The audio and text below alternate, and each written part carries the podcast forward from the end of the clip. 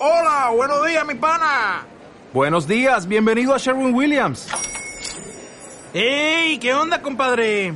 ¿Qué onda? Ya tengo lista la pintura que ordenaste en el ProPlus app. Con más de 6.000 representantes en nuestras tiendas listos para atenderte en tu idioma y beneficios para contratistas que encontrarás en aliadopro.com. En Sherwin Williams somos el aliado del PRO.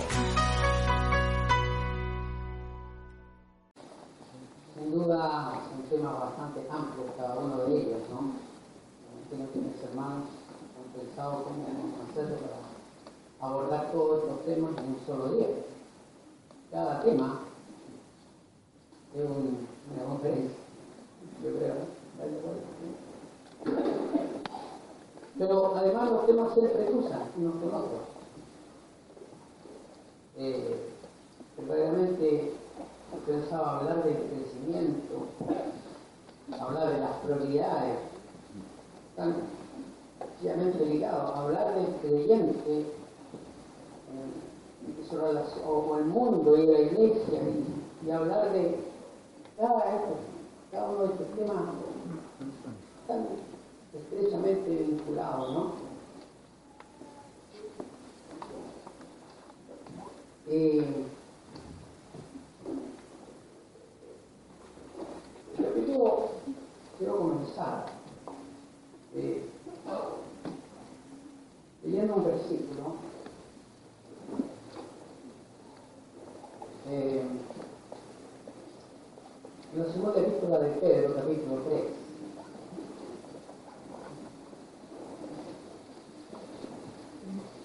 Pero antes de leer, quiero aprovechar de dar las gracias a mis hermanos en Cristo hay hermanos que no vemos hace muchos años aquí, hay algunos nuevos que no conocemos. Pero creo que debo, en el momento de dar las gracias a nuestros hermanos por sus oraciones a favor de nuestra hija Valeria y su esposo Jonathan. Debo decirles que, que traigo saludos de ellos, desde Austria, de Salzburgo. Damos gracias por lo que el Señor está haciendo, tanto en ella como en él. Y les ruego que sigan dando, y les agradezco.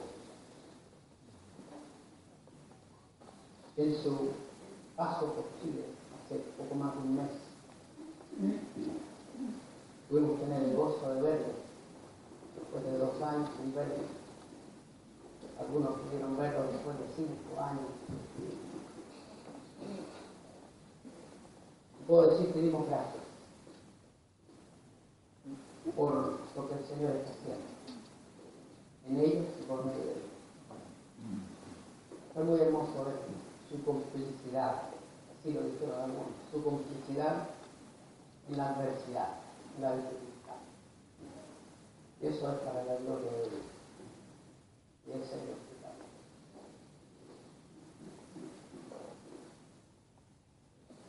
Gracias, Señor. Segunda de Pedro, capítulo 3, versículo 18. Tenemos un pasaje bien conocido por muchos de nosotros, donde este hombre experimentado, este que conoció al Señor muy de cerca, que estuvo con el Señor, escribe en tiempos difíciles, en tiempos de, de mucho peligro, advierte. De las dificultades que tendrían los creyentes y que ya estaban teniendo a través del imperio romano. Y por eso dice aquí en el versículo 17, así que vosotros, oh amados, sabiéndolo de antemano, guardaos, no sea que arrastrados por el error de los inicuos, caigáis de vuestra firmeza. Tiempos peligrosos. El temor de que los creyentes fuesen arrastrados por el error de los hijos y que cayeran de su firmeza. Y le dice, antes bien, crecer en la gracia y el conocimiento de nuestro Señor y Salvador Jesucristo. Esa gloria. Ahora y hasta el día de la Antes bien, dice, antes bien, crecer en la gracia y el conocimiento de nuestro Señor y Salvador Jesucristo. Crecer.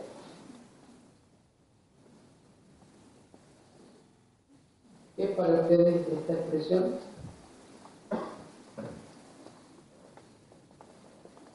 ¿Un consejo?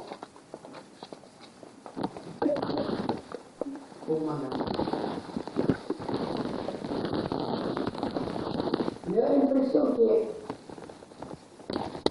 hemos escuchado hasta el momento son diferentes aspectos que dicen con la obediencia que nosotros son mandamientos. Ayer, en la introducción a esta conferencia, Pablo dio un mandamiento.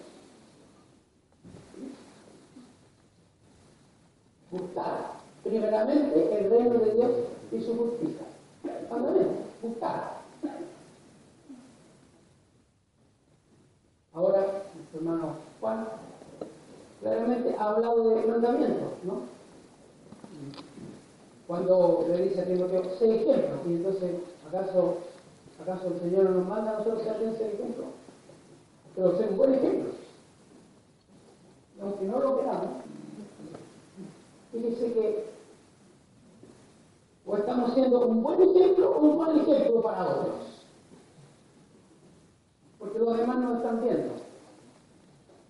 El resto de los hermanos están viendo nuestra, nuestra manera de conducir, nuestra manera de ser, nuestra manera de vivir.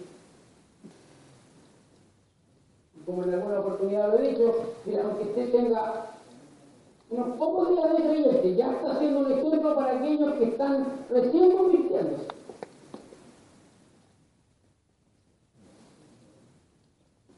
O su vida va a ser un ejemplo, un buen ejemplo o un mal ejemplo para aquel que está cerca de usted y que todavía no se convierte. Mandamiento. Y así. No améis al mundo. Mandamiento. No una opción, o sí. No. Es un mandamiento. Crecer en la gracia y el conocimiento de nuestro Señor Jesucristo. Crecer. Mandamiento.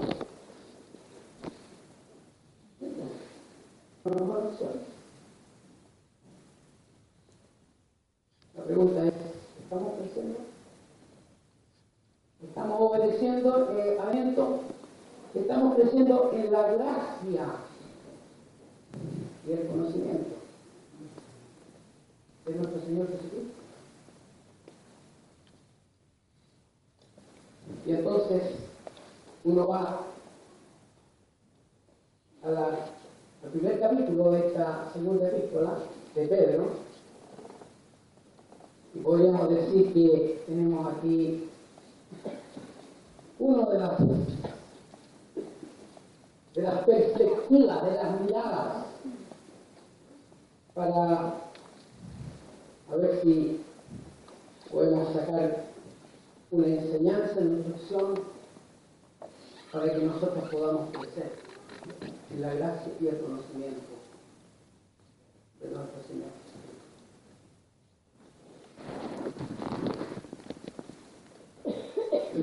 Veamos el, el capítulo 1 de segunda epístola de Pedro. Lo que estuvimos ayer en la tarde, en la noche conversando, compartiendo un poco la palabra, vimos algo de lo que Pablo decía en relación con este tema. Eh, en vista de, los resultados negativos que encontramos aquí en, el capítulo 1 de 1 de Pedro, ¿no es cierto? Porque no voy a adelantar, pero solamente aquí hay resultados negativos de no tomar en cuenta las instrucciones que el Señor, por el Espíritu Santo, nos da a través del apóstol Pedro. Dice Simón Pedro, siervo y apóstol de Jesucristo, a los que habéis alcanzado por la justicia de nuestro Dios y Salvador Jesucristo una fe igualmente preciosa que la nuestra. Gracia y paz os sean multiplicadas en el conocimiento de Dios y de nuestro Señor Jesús. Que está íntimamente relacionado. El último, prácticamente, el, último versículo de, de la epístola con, este versículo que está al principio. Gracia y paz sea multiplicada en el conocimiento de Dios y de nuestro Señor Jesús. Y luego dice, como todas las cosas que pertenecen a la vida y a la piedad, nos han sido dadas por su divino poder, mediante el conocimiento de aquel que nos llamó por su gloria y excelencia, por medio de las cuales nos ha dado preciosas y grandísimas promesas, para que por ella llegases a ser participante de la naturaleza divina, habiendo huido de la corrupción que hay en el mundo a causa de la concupiscencia. Vosotros también poniendo toda diligencia por esto mismo, añadid a vuestra fe virtud, a la virtud conocimiento, al conocimiento dominio propio, al dominio propio paciencia, a la paciencia piedad, a la piedad afecto fraternal y al afecto fraternal amor. Porque si estas cosas están en vosotros y abundan, no dejarán de estar ociosos ni sin fruto en cuanto al conocimiento de nuestro Señor Jesucristo. Estoy hablando otra vez del conocimiento. ¿De quién? De nuestro Señor Jesucristo. Versículo 9. Pero el que no tiene estas cosas tiene la vista muy corta. Es ciego. Habiendo olvidado la purificación de sus antiguos pecados. Por lo cual, hermanos, tanto más procurar hacer vuestra vocación y elección, porque haciendo estas cosas no caerán más. Porque de esta manera os será otorgada amplia y generosa entrada en el reino eterno de nuestro Señor y Salvador Jesucristo. Por esto, yo no dejaré de recordaros siempre estas cosas, aunque vosotros las y estéis confirmados en la verdad presente. Pues tengo por justo, en tanto que estoy en este cuerpo, el despertar con amonestación, sabiendo que en breve, en breve debo abandonar el cuerpo, como nuestro Señor Jesucristo me ha declarado. También yo procuraré con diligencia que después de mi partida vosotros podáis en todo momento tener memoria de estas cosas.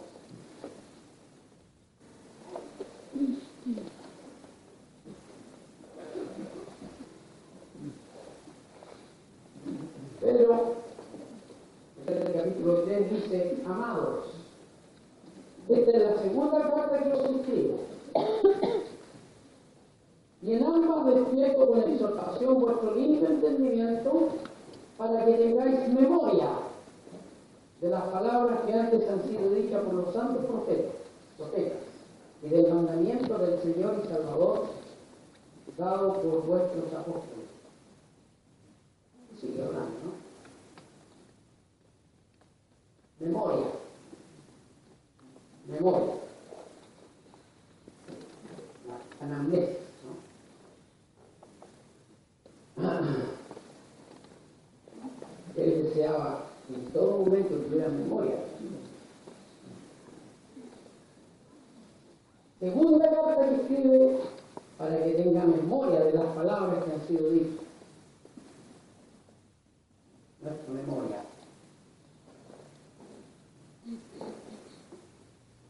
Que se va echando a perder. Nuestra memoria con esa deficiencia de, selectividad que, ¿no? a veces nos da problemas. Pedro, el apóstol, en primer lugar, podríamos decir, nos da a conocer lo que podríamos llamar la revelación. La revelación que viene de parte de aquel que por su divino poder nos han sido dados.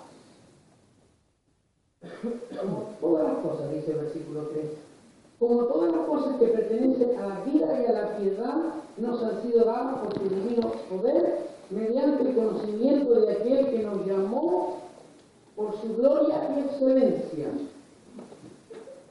por medio de las cuales nos ha dado preciosas y grandísimas promesas para que por, ellas llegases a ser participantes de la naturaleza divina.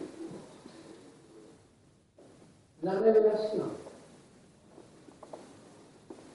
Lo que Dios nos ha dado.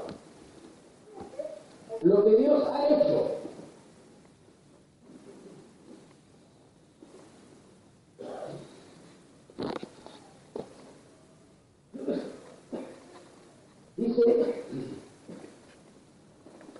Él nos ha dado preciosas y grandísimas promesas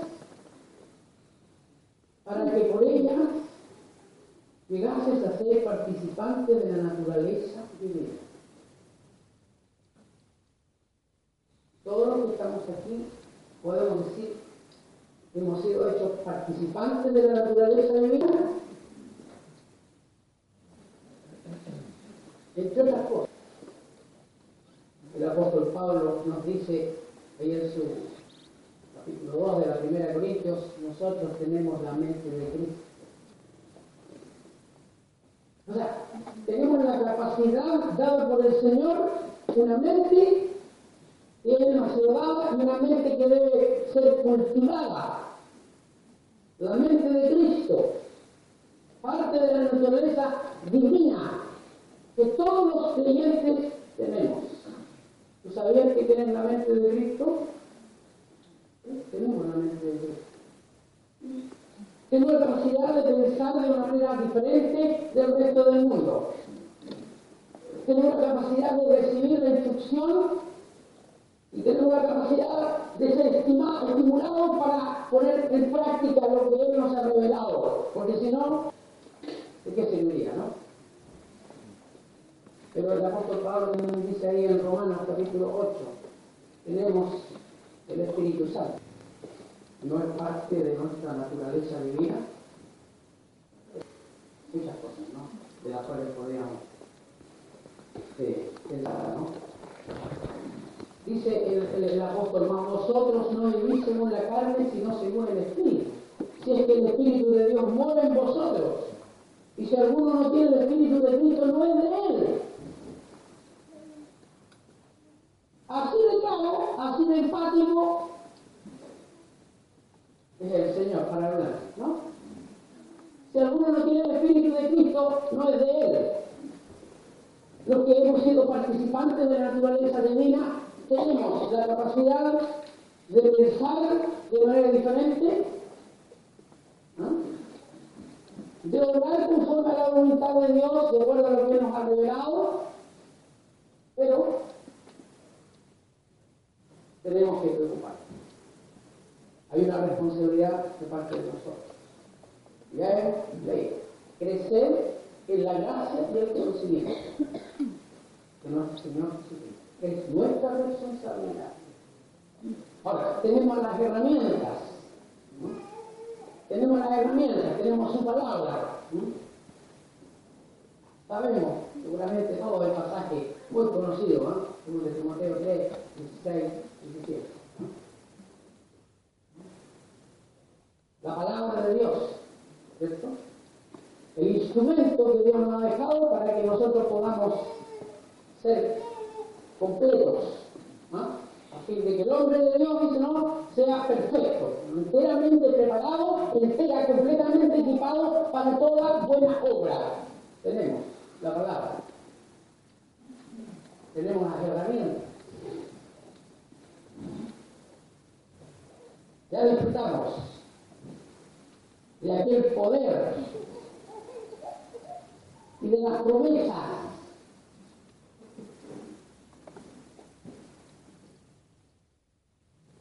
Preciosa, dice, y grandísimas promesas para que por, e- ellas llegáis a, llegases a ser participantes de la naturaleza divina, habiendo huido de la corrupción que hay en este mundo a causa de la concupiscencia. Ahí está. ¿Se fijan? Ahí está. Habiendo huido de la corrupción que hay en el mundo. Ya hemos escuchado. No améis al mundo y las cosas que están en el mundo. Abandonamos el mundo, abandonamos el sistema. Corruptos. Hemos sido hechos participantes de la naturaleza divina. Dios ha hecho un milagro en nosotros. Pero, dice, y ahí entonces está la parte nuestra, la responsabilidad. Esto aquí hay dos cosas. Revelación, responsabilidad. La responsabilidad de nosotros. Vosotros también dice, poniendo toda diligencia, toda diligencia. Fíjense que el apóstol Pedro dice aquí en el versículo 15, también yo procuraré con diligencia. O sea, él fue diligente. ¿Qué es lo que lo contrario de diligencia? Negligencia. Pedro fue diligente y dice, yo procuraré que después de mi partida vosotros podáis en todo momento tener memoria de estas cosas. Y damos gracias al Señor, el Espíritu Santo de Dios utilizó a este siervo, a este apóstol, a este hombre experimentado, este hombre que dice, "Habien- sabiendo que en breve debe abandonar el cuerpo, son los últimos tiempos de su vida, breve debe abandonar el cuerpo, él sabía. Pero es el que nos escribe, es uno que fue inspirado por el Espíritu Santo, y lo dice aquí más adelante, ¿no? Entendiendo primero esto que ninguna profecía de Escritura es de interpretación privada, porque los, los hombres, los santos hombres de Dios hablaron siendo inspirados por el Espíritu Santo y por la gracia de Dios. Pedro, inspirado por el Espíritu Santo, dejó consignadas estas cosas para, para ustedes para mí, para cada uno de nosotros.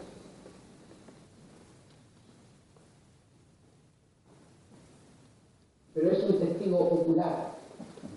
Versículo 16. No hemos, no nos hemos, no hemos dado a conocer el poder y la venida de nuestro Señor Jesucristo siguiendo fábulas artificiosas, sino como habiendo visto con nuestros propios ojos su majestad.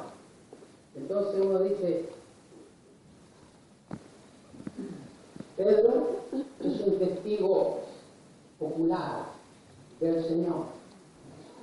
Él nos puede decir algunas cosas que otros tal vez no podemos decir, ¿no?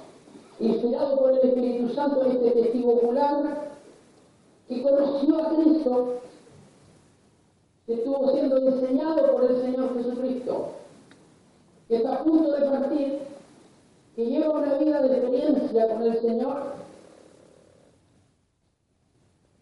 nos escribe cosas. y nos pueden hacer crecer la gracia y el conocimiento de nuestro Señor. También es un testigo auditivo. ¿ah? Versículo 17 dice, pues cuando él recibió de Dios, de Dios Padre, honra y gloria, le fue enviada desde la magnífica gloria una voz que decía, este es mi Hijo amado en el cual tengo complacencia. Él escuchó, no tan solo vio, sino escuchó la voz del cielo. Este es mi Hijo amado. ¿En quien tengo? Y entonces cuando recibimos la instrucción, cuando recibimos el mandato de crecer en la gracia y el conocimiento de nuestro Señor Jesucristo, nosotros tenemos que tener en cuenta al Señor Jesucristo. Tenemos que contemplarle a Él.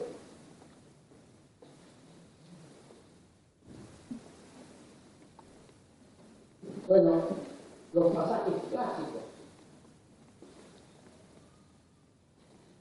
que seguramente muchos de ustedes conocen, que nos hablan del propósito de Dios.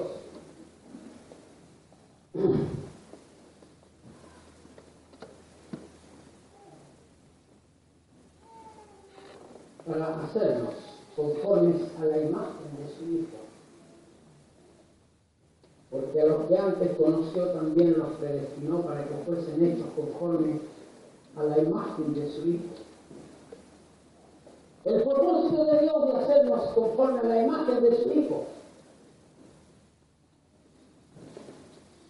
Y a través de lo que el Señor nos va mostrando por el Espíritu Santo.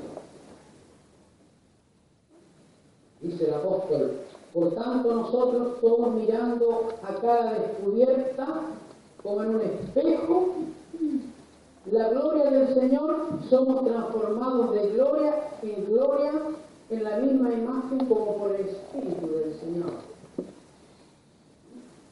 Vamos siendo transformados. Y así podríamos citar otros pasajes, como cuando Pablo habla a los Gálatas y él dice que sufre como la mujer con dolores de parto, ¿no es cierto?, hasta que Cristo sea formado en vosotros, le dice, ¿no? Y este testigo auditivo, escuchando la voz del Padre, este es mi Hijo amado en quien tengo complacencia, es un hombre capacitado adecuadamente para animarnos, estimularnos y para que tengamos conciencia de lo que significa, lo que es nuestra responsabilidad. Y aquí está, añadir a vuestra virtud, a la virtud conocimiento, al conocimiento dominio propio, al dominio propio paciencia, a la paciencia piedad, a la piedad afecto fraternal y al afecto fraternal amor.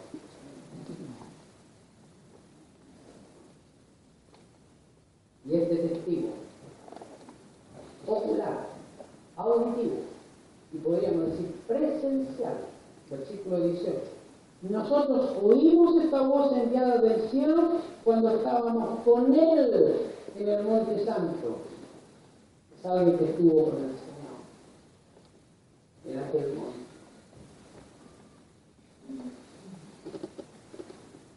Y nos da consejo, nos da instrucción, nos da enseñanza. Respecto del crecimiento, del crecimiento espiritual y también podríamos decir de las prioridades, porque yo pensaba, voy a hablar de las prioridades también. ¿Cómo hacerlo? Para hablar del crecimiento y hablar de las prioridades. Para de intervención, Pero fíjense, si nosotros miramos al Señor,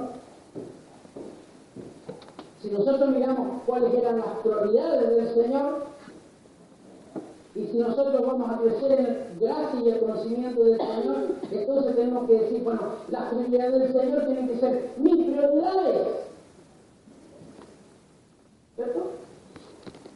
Prioridades. Es decir, ¿qué es lo primero? ¿Qué es lo más importante? Y la prioridad nos habla de lo primero, es lo más importante, hacer lo más importante en primer lugar y luego dejar lo que tiene menos prioridad. Dejar tal vez para otras circunstancias o tal vez desecharlo. Y entonces esto tiene que ver con la elección que nosotros que bueno, a veces no es tan difícil elegir entre lo bueno y lo malo. Pero de ahí elegir entre lo bueno y lo mejor es más difícil. Y elegir entre lo, entre lo mejor y lo más excelente más difícil todavía, porque es más difícil discernir, ¿no es cierto?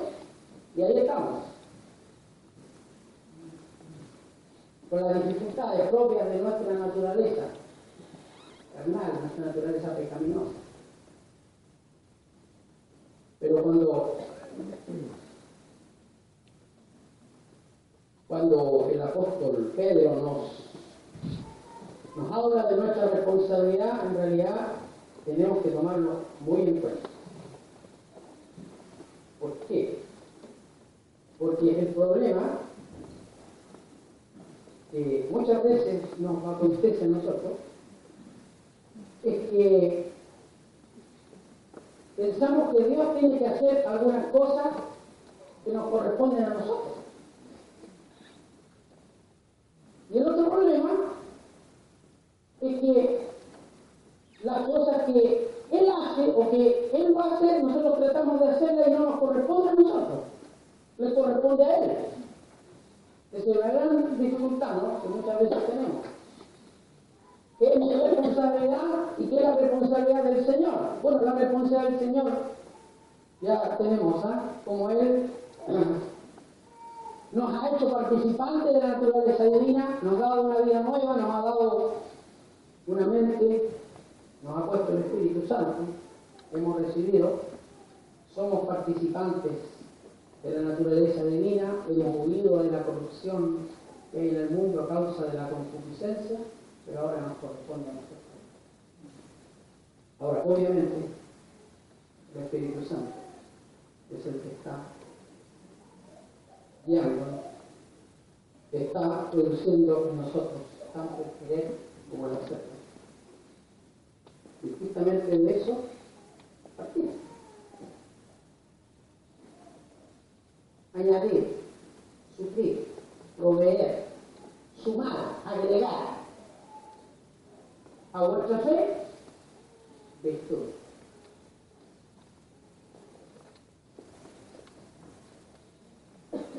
Y el apóstol utiliza una palabra general en el contexto de la cultura de esos días.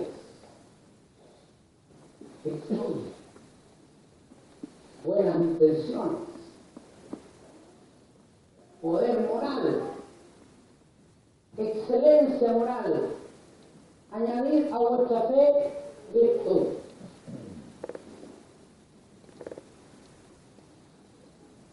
Ahora la fe la tenemos como producto de haber creído en el Señor y haber hecho la voluntad, pero ahí está. Nosotros tenemos que desear hacer antes de llevarlo a cabo. La virtud, la inclinación hacia el bien.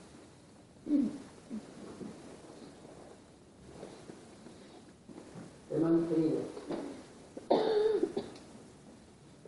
el tiempo va pasando. Yo voy a tener que salir. Pero qué responsabilidad tenemos cada uno de nosotros.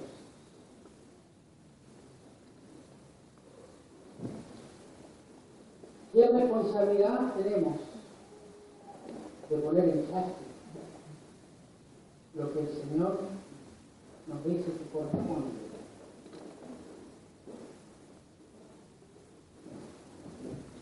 ¿No dijo el Señor Jesús?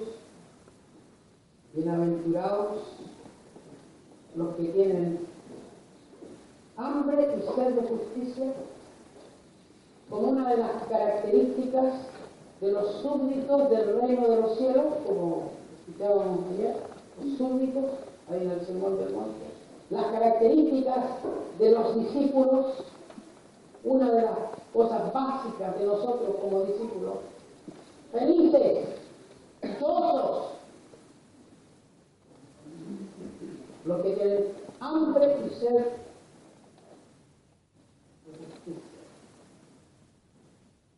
Dios es justo, Dios es santo.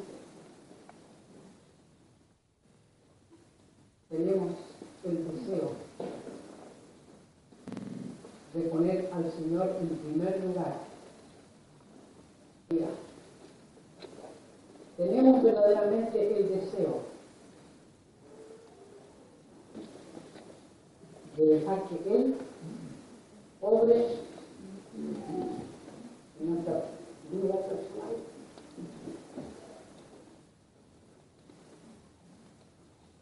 El amor de Cristo nos construye. El amor que Él tuvo para, para cada uno de nosotros nos oprime, nos afecta. Nos afecta en nuestro corazón, realmente el amor de Cristo nos hace verdaderamente decirle, Señor,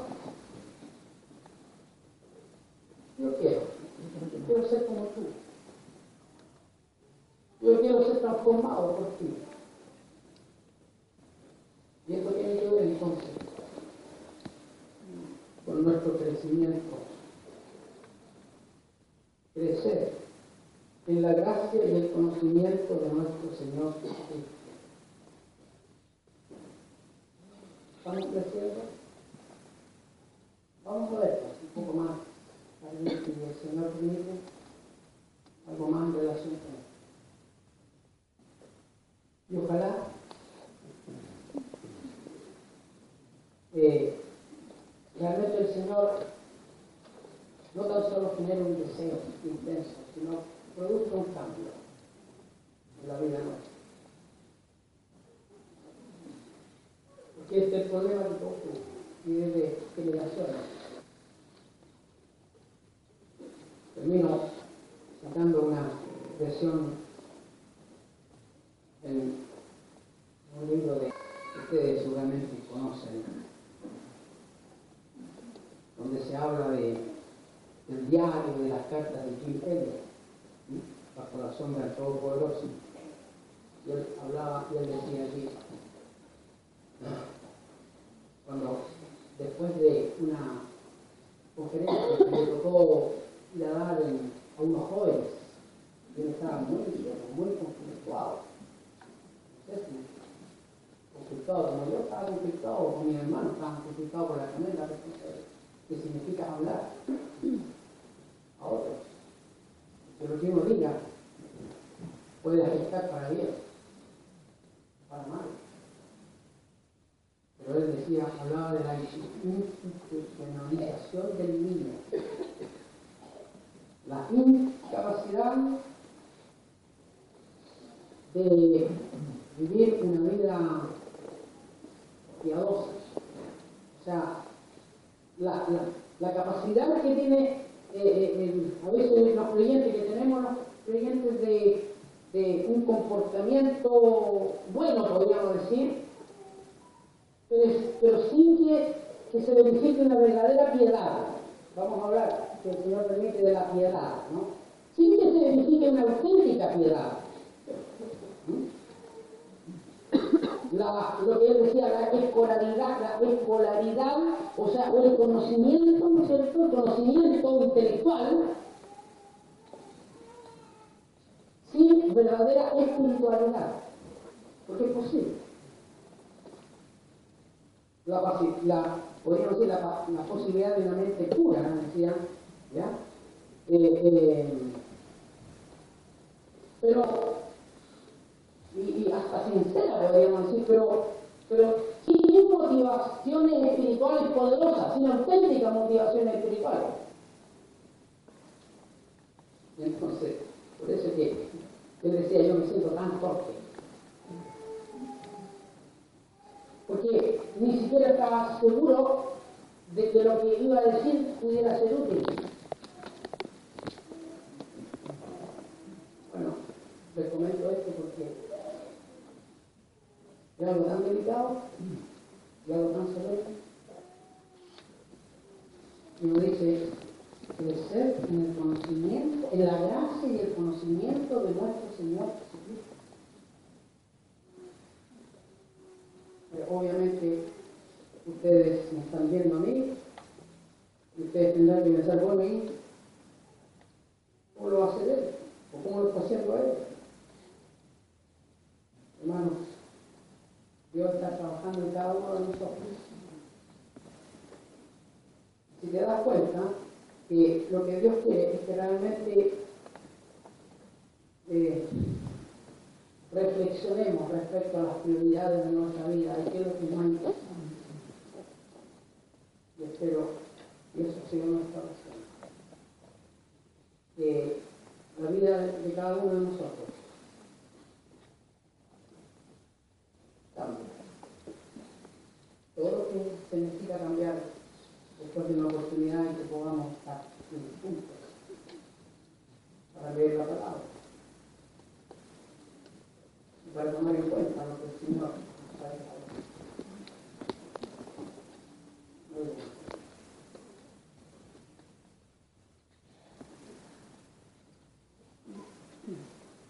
Espíritu Santo.